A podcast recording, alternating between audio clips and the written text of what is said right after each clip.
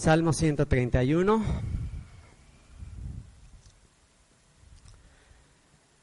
Estamos en el doceavo escalón rumbo a la Nueva Jerusalén.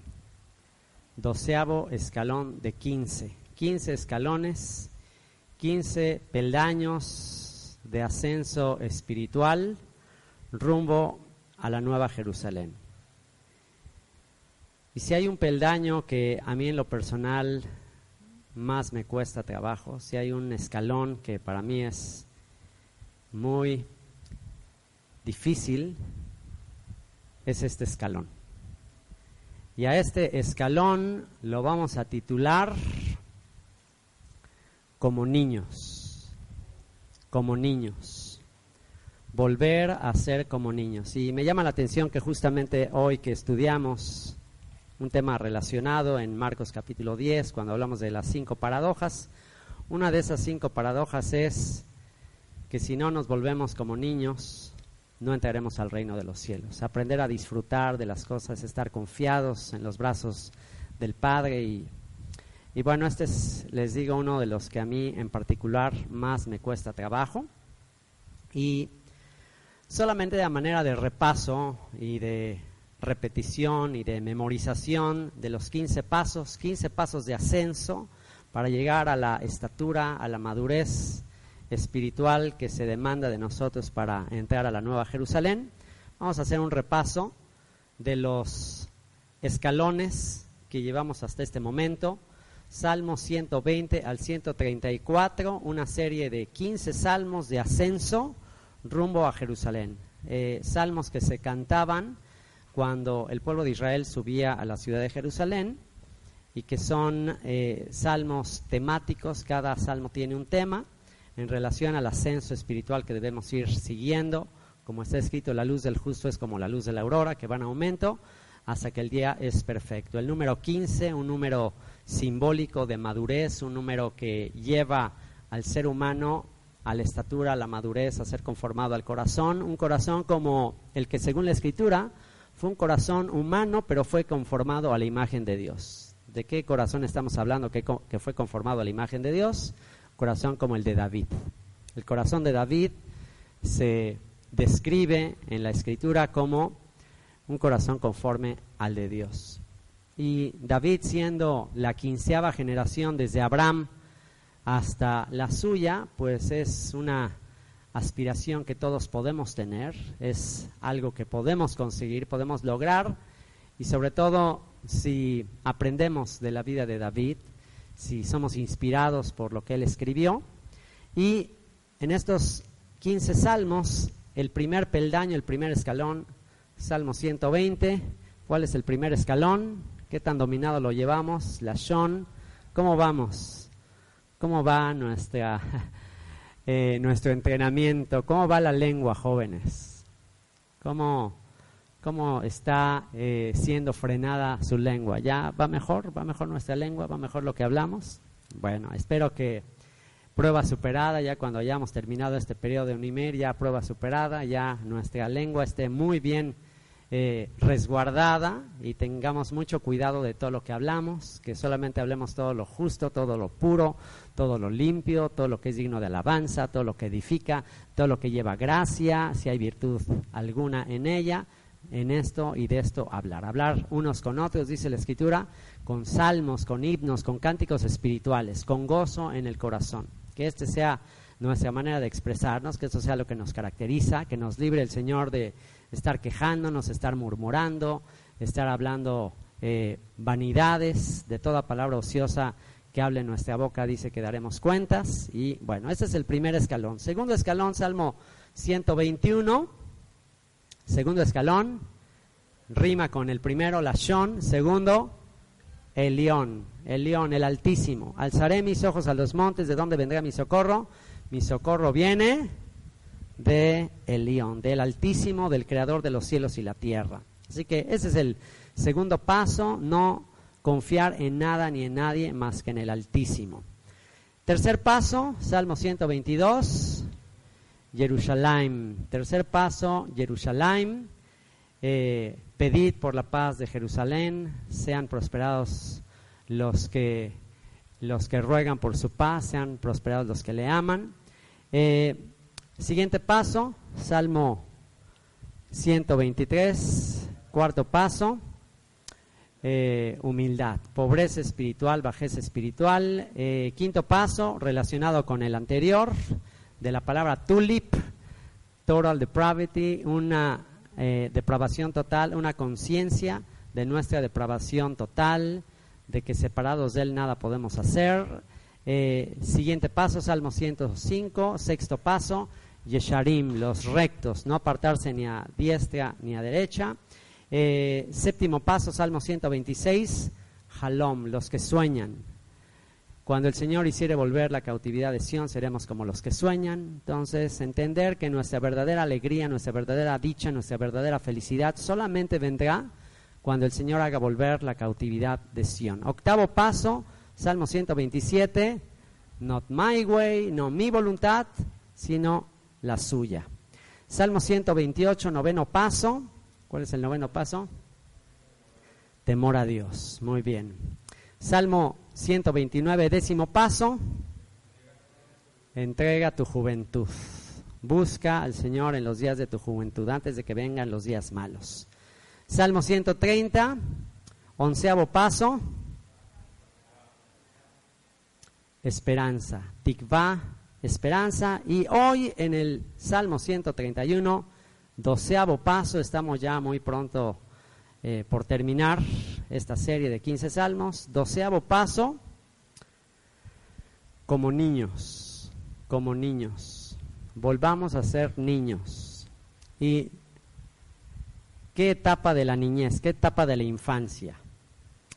Bueno, según este salmo, la etapa de la infancia, eh, como dice el versículo 2, vamos a leerlo. Y dice Jehová, no se ha envanecido mi corazón. Jehová es la transliteración del nombre hebreo del tetragramatón y eh, Yud Hei que es un acróstico del verbo existir en futuro, presente y pasado, y ya y ya el que será, el que es y el que fue, el eterno. No se ha envanecido mi corazón. Escribe el rey David, cántico gradual de David, Shirla Amalot, un cántico de ascensión de David. Y dice el rey David, eterno, el que será, el que es y el que fue, no se ha envanecido mi corazón, ni mis ojos se enaltecieron, ni anduve en grandezas, ni en cosas demasiado sublimes para mí. En verdad que me he comportado y he acallado mi alma, he silenciado mi alma. Como un niño destetado de su madre, como un niño destetado está mi alma. Esa es la edad a la que se está refiriendo. A ese nivel tenemos que llegar. Cuando Yeshua dice que seamos como niños, ¿qué edad? ¿Qué edad de la infancia? Así. Como un bebé recién destetado, un bebé que acaba de comer un bebé que acaba de ser amamantado por, por su mamá, como un niño destetado está mi alma, espera, oh Israel, en el Señor, desde ahora y para siempre. Ya, se acabó el salmo. Así de simple, así de sencilla es la fe. Aquí ya no hace falta grandes discursos, grandes estudios, grandes profundidades. Aquí ya no es necesario que me eche tres horas de seminario. Así de simple. Así de simple es este escalón. Por eso les digo que este escalón para mí es el más difícil de todos. Y quizás para muchos hijos de Dios, quizás para muchos creyentes este es el más difícil. ¿Por qué? Porque venimos de un mundo que nos exige justo lo opuesto a esto. El mundo en el que vivimos nos demanda, nos exige justo lo opuesto a esto. ¿Qué nos exige Faraón? ¿Qué nos exigen los capataces de este mundo? producción, producción, producción, producción, resultados, resultados, resultados, producción, producción, resultados, resultados, producción, producción, resultados, resultados, brilla, brilla, crece, crece, sueños, éxitos, logros, dinero, todo, todo, todo. O sea, este mundo es así. Y ya obtuviste un logro y ahora el que sigue. Ni siquiera te da chance de disfrutar ese logro. No, el que sigue, y el que sigue, y el que sigue, y el que sigue, y el que sigue. Y así te pasas toda la vida. Se te va toda la vida persiguiendo la zanahoria como el burro que va persiguiendo la zanahoria, pero no se da cuenta que la tiene amarrada en una vara y la va persigue, persigue, persigue y nunca va a llegar. Y qué difícil, qué agobiante, qué agotador es vivir así. ¿Quién ha vivido así? ¿Quién ha vivido así corriendo, eh, afanándose por obtener logros, por otro éxito, otra meta, otra cosa, otra, otra, otra, y nunca es suficiente. ¿Quién está el día de hoy cargado, trabajado, agobiado, así, de esa manera? Bueno, si tú eres una persona por naturaleza preocupona, eh, revolucionada, con la mente revolucionada siempre, este escalón es el más difícil, este escalón es para ti. Y fíjense qué sencillez. Tres versículos poderosos. Tres versículos poderosos. Una de las consecuencias del orgullo, una de las consecuencias de, de el deseo de aprobación, del deseo de ser reconocido, una de las consecuencias de eso es el agotamiento, el quemarte, el siempre estar buscando más y más y más. Vemos ahí a, los hijos de Aarón, el sumo sacerdote. ¿Se acuerdan qué les pasó a los hijos del sumo sacerdote por querer hacer ahí un show y que todo el mundo les aplaudiera? ¿Qué les pasó? y hacer algo que no se les había mandado y que ellos no podían hacer. ¿Qué pasó? Cayó fuego del cielo y los consumió. Quedaron quemados. Y eso te va a pasar si estás todo el tiempo en búsqueda, en búsqueda de más, de logros. Y tenemos que hacer un análisis en nuestro corazón de por qué, por qué soy así, qué estoy buscando, qué estoy queriendo, ¿Qué, por qué estoy corriendo, por qué estoy afanado, por qué no, no puedo ni siquiera disfrutar de las cosas. Y quizás está conectado a esta actitud eh, algún tipo de herida de la infancia, algún tipo de vacío de la infancia, un sentimiento de aprobación que no fue satisfecho, no fue saciado, un deseo de agradar a los papás y pues una característica de los niños pequeños es siempre buscar el reconocimiento de los papás, siempre buscar la aprobación de los papás, ahí están los niños buscando llamar la atención y a un bebé no le no le pones atención y te agarra la cara y hace que lo veas y todo el tiempo quiere atención, atención, atención. Y si no, chequen ahí a Dana, todo el tiempo quiere atención, atención, atención, ¿no? Y se pone a bailar y quiere que todos la vean y atención, atención, atención. Y a veces cuando esa necesidad de atención, de aprobación, de cariño, de afecto no es satisfecha en la niñez, pues creces con esa con ese vacío, con ese hueco y empiezas a buscar saciar ese hueco, pues en tu trabajo, en tus estudios, y estás eh, tratando de hacer cosas para que te reconozcan. Y el rey David pudo vaciarse de ese sentimiento y eso es lo que le hizo tener un corazón conforme al de Dios. Una vez que entiendes que no necesitas ganarte la aprobación de Dios. ¿Por qué? No necesitas ganarte la aprobación de Dios, no necesitas ganarte la aceptación de Dios, no necesitas ganarte el amor de Dios. ¿Por qué? Porque ya lo tienes. Desde antes de nacer ya lo tenías. Era suyo antes de serlo. Él te diseñó, Él te creó, él te eligió, Él te llamó, Él te predestinó. Entonces puedes descansar confiado, tranquilo en Él, porque ya no le puedes añadir a su gracia, ya no le puedes añadir a su amor, su amor es perfecto. Y esto es algo con lo que aquellos que quizás nos faltó eso, nos cuesta trabajo reconciliar eh, nuestra experiencia en la infancia con un Dios que, que no te pide nada, que no te exige nada, que no busca lo suyo. Y vean lo que dice David, y según los comentaristas, este salmo fue escrito por el rey David en el contexto de eh, la transportación del arca del pacto del tabernáculo en Shiloh rumbo a Jerusalén. David compuso algunos salmos para conmemorar el que el arca del pacto iba a ser llevada del tabernáculo en Shiloh rumbo a Jerusalén. ¿Y se acuerdan qué fue lo que hizo David cuando iba llegando el arca a Jerusalén? ¿Se acuerdan qué fue lo que hizo? Se, se quitó su ropaje real, se puso a danzar, de ahí viene la famosa canción Remolineando, Hoy, después de este estudio, vamos a remolinear como David. Porque ¿qué hizo David?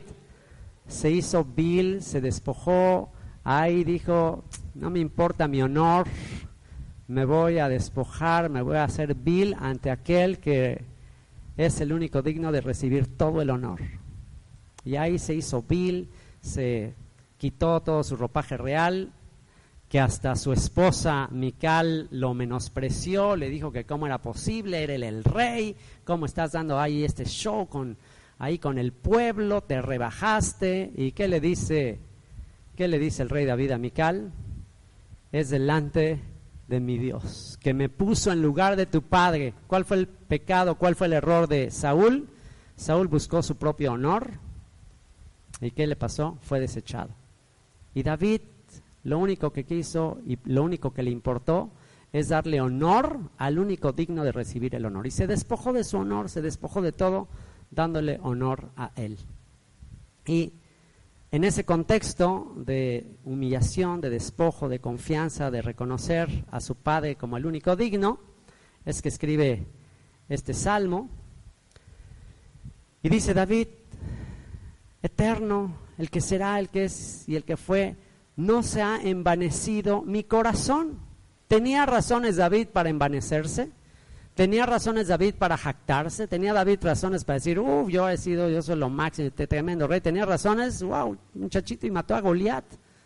Mató a Goliat, eh, eh, venció a los filisteos, hizo unas campañas militares impresionantes, mató a sus diez miles, las mujeres, uff, eh, lo exaltaban. O sea, David tenía todas las razones para eh, echarse crema a sus tacos, para exaltarse, autoexaltarse. Pero una de las características más hermosas del rey David es que siempre le dio todo el honor, toda la honra, toda la gloria a su Padre en los cielos. Y es lo que dice, Señor, no se ha envanecido mi corazón, ni mis ojos se enaltecieron ni mis ojos se enaltecieron. Subraya esa frase, ni mis ojos se enaltecieron. Por eso cantamos la canción esta de, de David, esta canción que cantamos siempre, Mismor le David Amelech, Arroeva Shoshanim, Aporet al Meitarim, Beshirah Benigunim, David Yafe Einaim. Ahora sí vas a entender por qué David era hermoso de mirada. David Yafe Einaim. Todos juntos. Ve David y a fe e Inaim. No quiere decir que, ay, qué bonitos ojos tiene David, unos ojos, no sé, este, cafés intensos o negros intensos o azules o verdes. No, no, no, no te quiere decir eso. Ojos hermosos de David tienen que ver con este versículo que dice aquí, eh, mis ojos, ni mis ojos se enaltecieron. Ojos feos, ojos desagradables. ¿Qué clase de mirada es desagradable a Dios? Mirada arrogante. Esa es una mirada desagradable para Dios. ¿Alguna vez te han mirado de arriba abajo? Las mujeres son mucho de eso, ¿eh? De así te ven, con, te barren, así como, hasta. Bueno, esa es una mirada desagradable, una mirada arrogante una mirada altiva, Dice la escritura que el Señor mira de lejos al altivo de ojos, el que tiene una mirada altiva, el que ve a todos los demás por debajo de su cuello. Esa, esos son ojos desagradables, mirada desagradable. A diferencia de esa mirada desagradable, ¿cuál es una mirada agradable? Ojos hermosos, ojos de humildad, ojos que ponen atención, ojos que observan a las demás personas como superiores a sí misma, ojos atentos, ojos que con su mirada te expresa transparencia, pureza, amor, compasión, atención. Esa es la mirada que tenía el rey David. ¿Qué mirada tendría el rey David que se la hereda a su hijo Yeshua? Por supuesto, Yeshua es el clímax, la plenitud. Imagínense qué mirada tenía Yeshua, que con una mirada hacía que pecadores, eh, gente publicana como Mateo, que estaba sentado en el banco de los tributos públicos haciendo un dineral, solamente pasó Yeshua, lo miró le dijo, sígueme, y dejándolo todo le siguió. ¿Qué clase de mirada tendría Yeshua para que con la sola mirada este hombre lo dejara todo por seguirlo? Qué impresionante. Qué clase de mirada, qué profundidad de mirada, qué compasión de mirada. Los ojos son el espejo del alma. Los ojos expresan lo que hay en el alma. Y cuando ves una persona con ojos compasivos, con ojos de misericordia, una simple mirada puede cambiar una vida entera. Y es lo que dice David. Señor, no se ha envanecido mi corazón, ni mis ojos se enaltecieron. Así que la próxima vez que cantemos, y él mira entre los lirios, con esa compasión, como un pastor, la mirada de un pastor, la mirada de compasión. La, vez, la próxima vez que cantemos esa frase, recuerda, mirada humilde, mirada compasiva, mirada amorosa, mirada no jactanciosa, no altiva. Ni mis ojos se enaltecieron, ni anduve en grandezas, ni en cosas demasiado sublimes para mí, ni en cosas demasiado sublimes para mí. No protestó, no dijo nada cuando pues quería construir el templo, pero quería construir el templo no por su honor, no por su honor, porque al contrario, él se sintió avergonzado de vivir en una casa muy bonita, una casa de cedro, una, casa muy costosa, mientras el arca estaba en una construcción eh, eh, menos costosa, un tabernáculo, ahí en una tienda. Entonces se sintió avergonzado. Y eso sería, eso es una buena aspiración. Lo que le has dedicado al Señor, tu máximo patrimonio, la mayor cantidad del dinero que el Señor en, en, su misericordia te ha hecho por tu trabajo, por lo que sea, ¿a qué se lo has dedicado? ¿A tu casa o a la obra del Señor?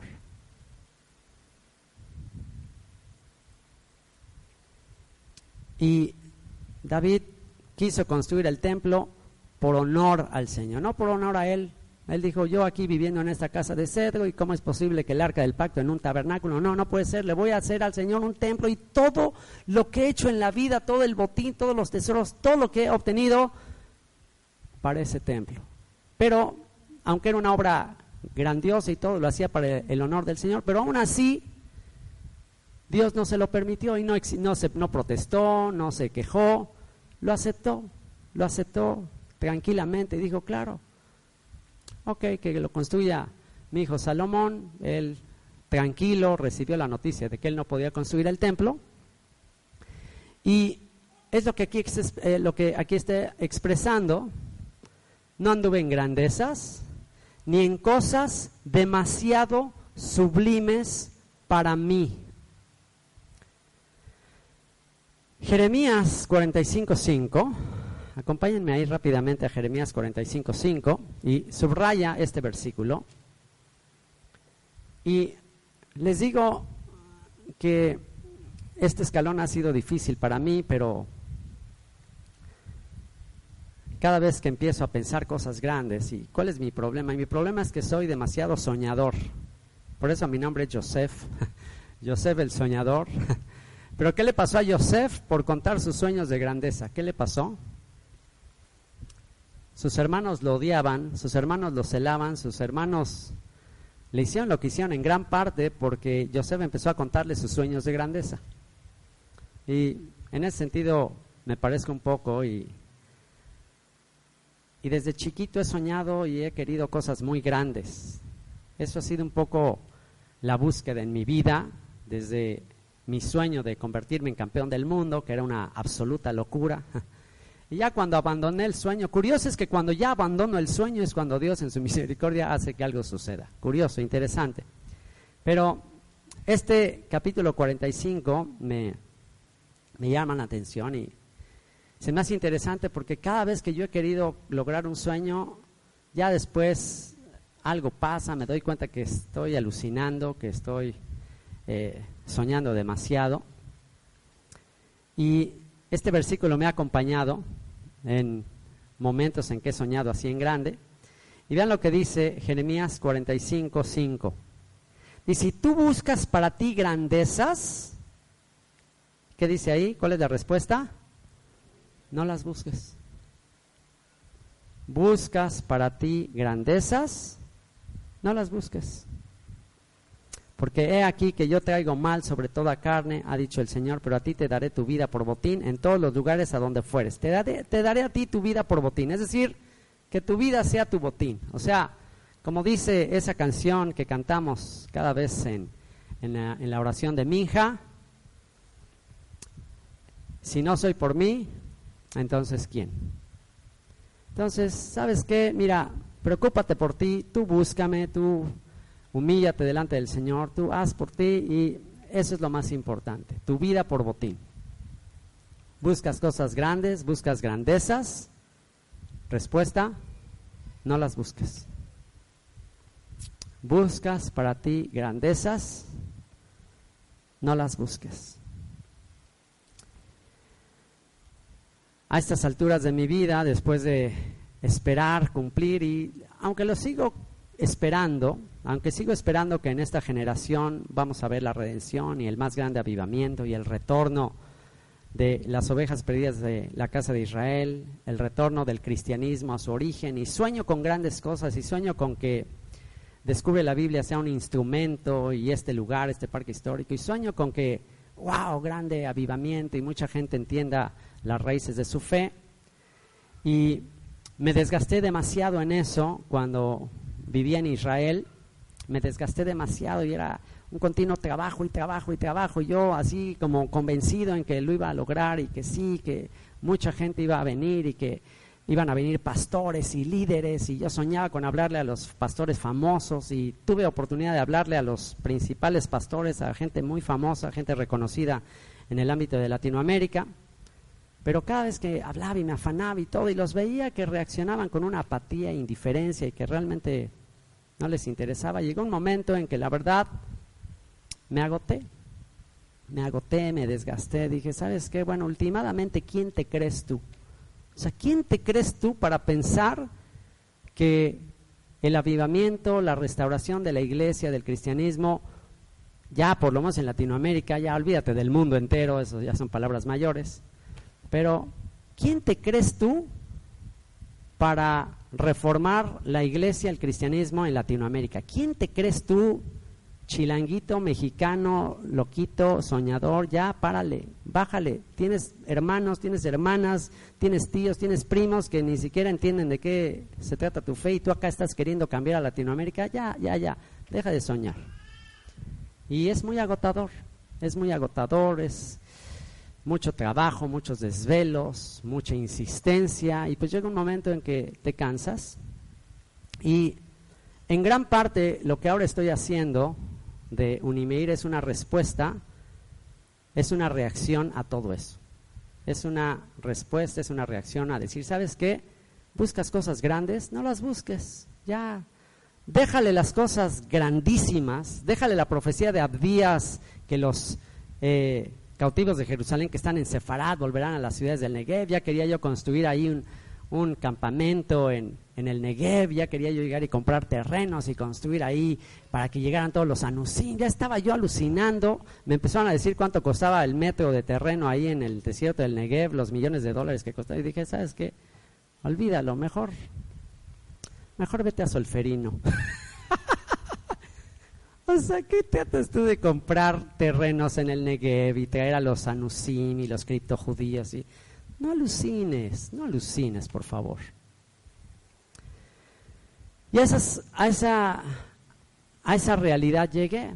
Y ya nada más estoy esperando, como siempre, lo mismo que me pasó cuando ya renuncié a la idea de ser campeón del mundo y ya me puse a entrenar a una persona discapacitada y yo dije, yo no esperé en absoluto nada de esta mujer incapacitada, no esperaba absolutamente nada y el Señor me sorprendió al final. Y al final me di cuenta que fue mejor. Y espero que eso suceda otra vez con unos cuantos incapacitados, con unos cuantos jóvenes que ni siquiera ya anhelo cumplir la redención y la profecía final, pero inspirado por esa historia del niñito que se encontró con un montón de estrellas de, de mar que se estaban muriendo en la playa, y que la playa estaba llena de estrellas del mar y empezó a tomar esas estrellitas en una cubetita y las echaba al mar y lo observaba un adulto cínico con una mirada altiva y le dijo, oye niño, ¿cuándo vas a acabar? O sea, ¿para qué estás haciendo eso? Es imposible, nunca vas a acabar. ¿Y qué le dijo ese niño? Tomó una estrellita de mar, le echó al mar y dijo, pues quizás nunca voy a acabar, pero para esta estrellita ya hice una diferencia. Y la verdad que a estas alturas ya no espero yo ser un instrumento para la redención final y que los anusim vuelvan a las ciudades del Negev y que el cristianismo reconozca su herencia y sus orígenes y que Efraín vuelva y que tome del manto a un judío y que se una. O sea, eso ya es demasiado grande para mí, pero lo que sí lo que sí estoy seguro que va a suceder, y el próximo año va a empezar a suceder, es que a lo mejor con un joven, con dos jóvenes, con unos cuantos, a lo mejor muy poquitos, lograremos juntos cumplir la profecía de que los Notzrim clamarán en el monte de Efraín, subamos a Jerusalén, subamos a Sión, al Dios nuestro, y ahora sí que con cumplir, aunque sea con un joven, con una persona esa profecía da lleno. Nos va a ser suficiente. Para mí eso va a ser suficiente. Así que buscas cosas grandes, no las busques. Déjale a Dios las cosas grandes, las cosas milagrosas. Y tú, yo, y con esto cierra el Salmo, y esta imagen con la que va a cerrar el Salmo es la imagen más sublime de confianza, de tranquilidad, de reposo, de descanso. Algo que es muy difícil lograr. Qué difícil es, estar sin hacer nada. Qué difícil es solo sentarte y disfrutar. A mí me es muy difícil. Pero este salmo nos enseña eso. ¿Sabes qué? Ya, calma, tranquilo, quieto, está en paz. Ya, no hay nada que añadir, todo su voluntad se hará, todo se cumplirá. Calma. Y ve lo que dice el verso 2. En verdad que me he comportado y he acallado mi alma. Este es el versículo para todos los que tienen una actitud de Marta, afanados, acelerados. Fer, escucha esto.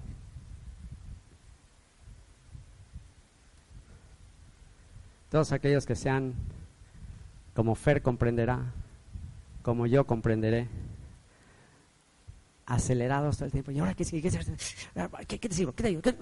Así. Imagínense yo acelerado y luego junto con mi hermano acelerado, no, pues ya somos dinamita.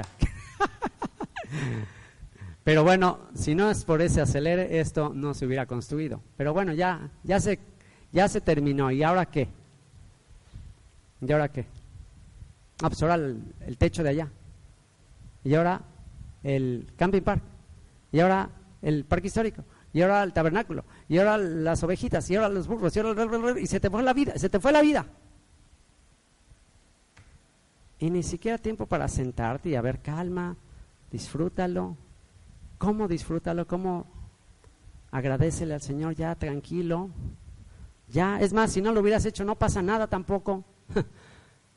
Si no lo hubieras hecho tampoco pasa nada. También te ama el Señor, no por hacer esto ya te ama más, no.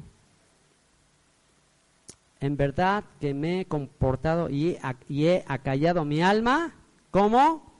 Como un niño destetado de su madre. Un niño que acaba de comer, un bebé que acaba de comer, como un niño destetado está mi alma. ¿Han visto un bebé que acaba de comer? Es más, el bebé puede estar así desnudo en los brazos de su mamá le importa, no le importa nada. Ya acaba de comer, ya hasta repitió y después de que repite, se queda dormidísimo. ¿Qué le importa? ¿Qué le importa el futuro? ¿Qué le importa eh, la gran tribulación? ¿Qué le importa el día de mañana? ¿Qué le importa?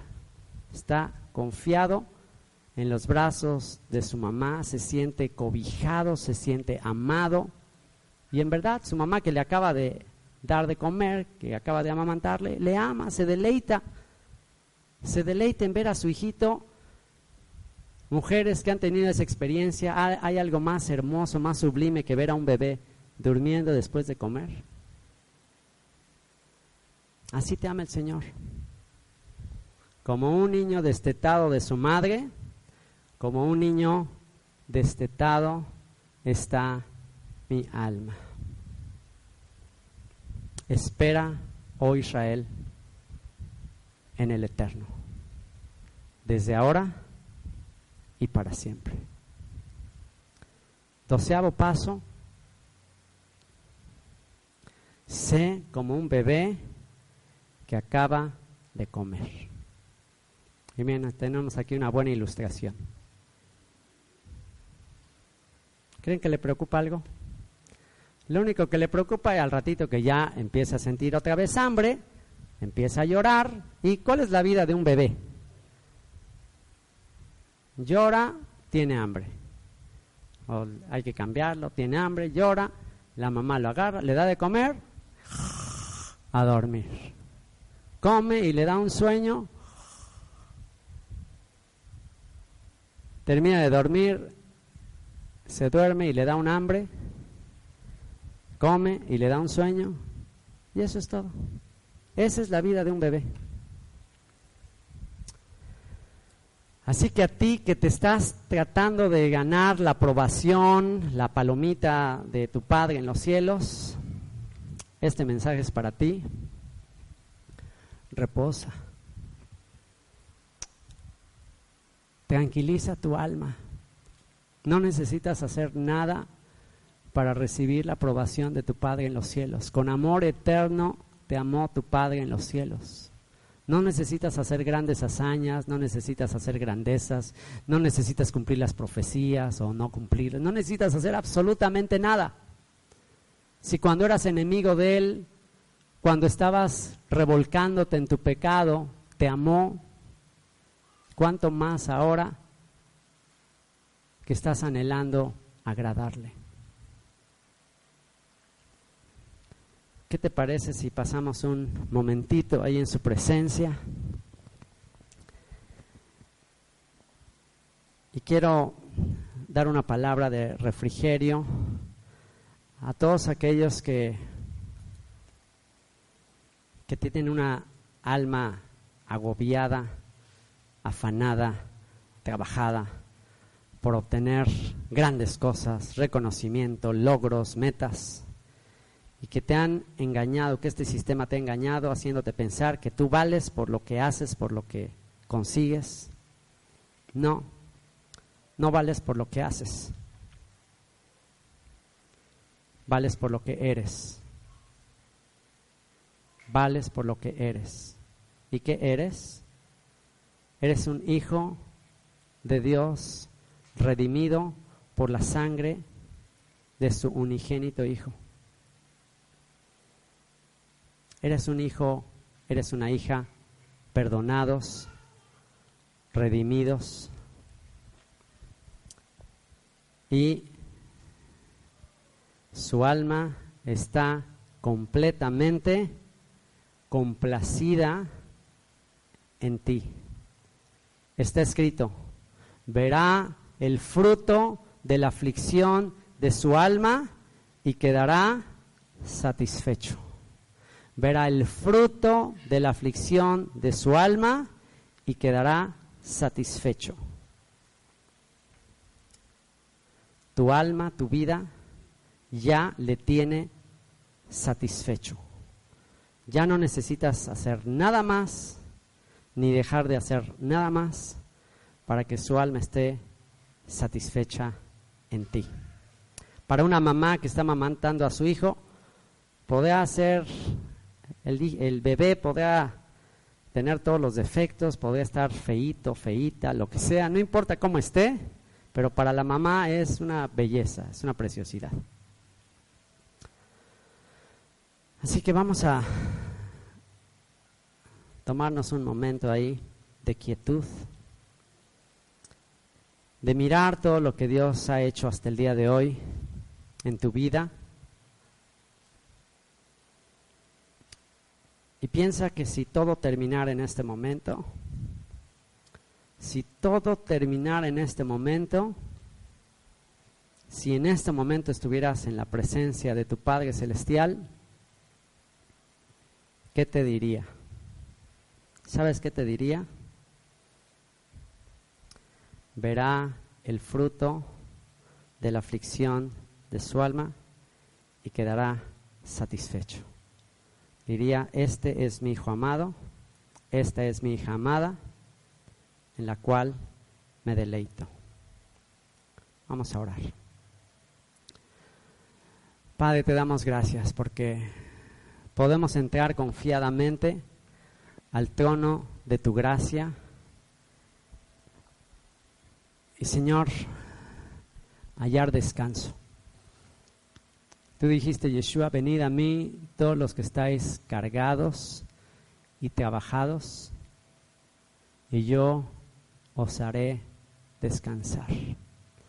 No hay, no hay nada que podamos añadir a tu gracia, a tu amor, no hay nada que podamos disminuir.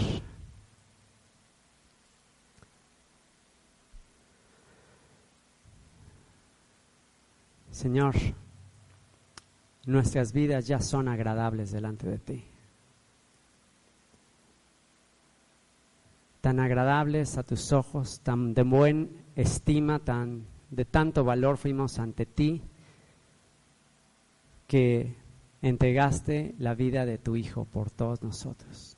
Que tú, Yeshua, gustoso y con gozo, fuiste a la cruz, menospreciaste el oprobio y el sufrimiento por saber que te ganarías nuestro corazón.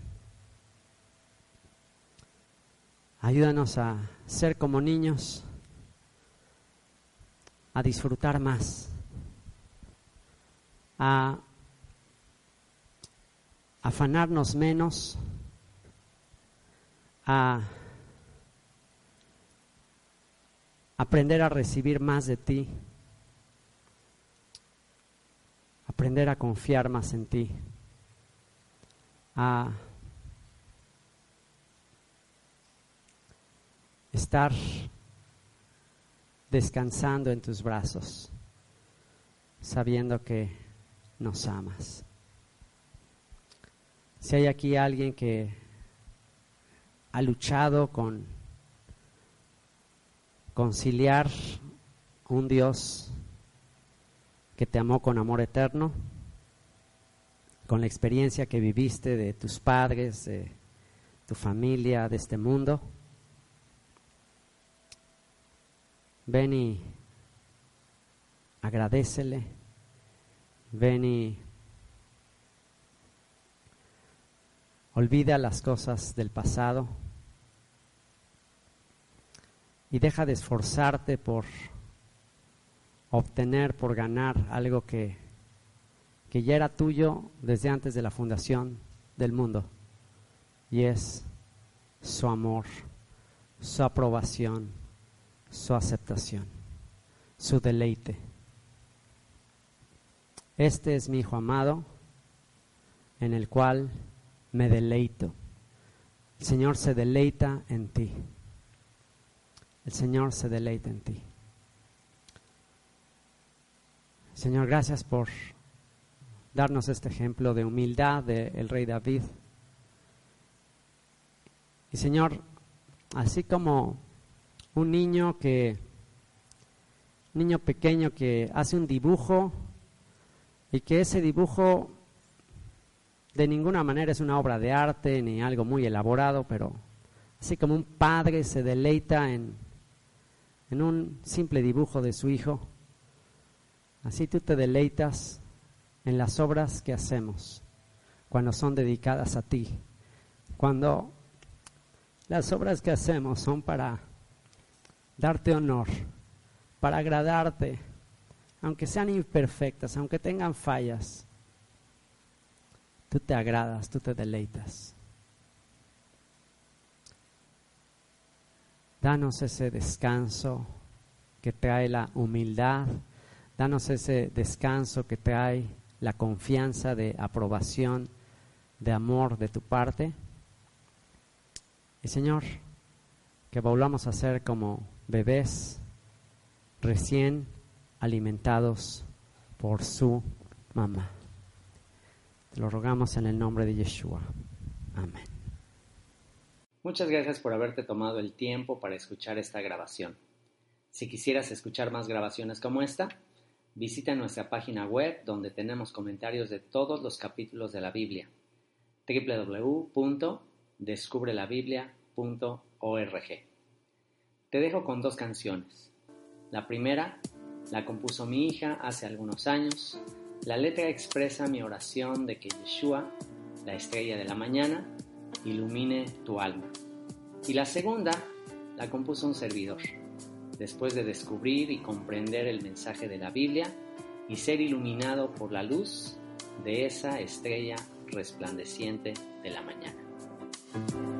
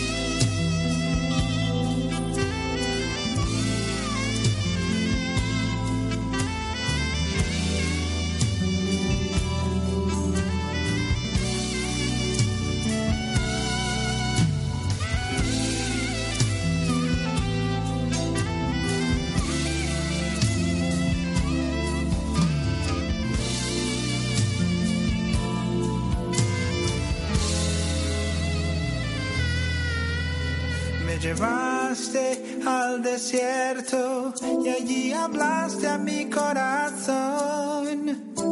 Reconoceré tu voz, me cautivó tu perdón.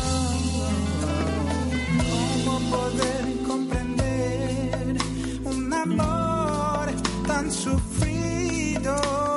Mi pecado olvidó y de nuevo me aceptó.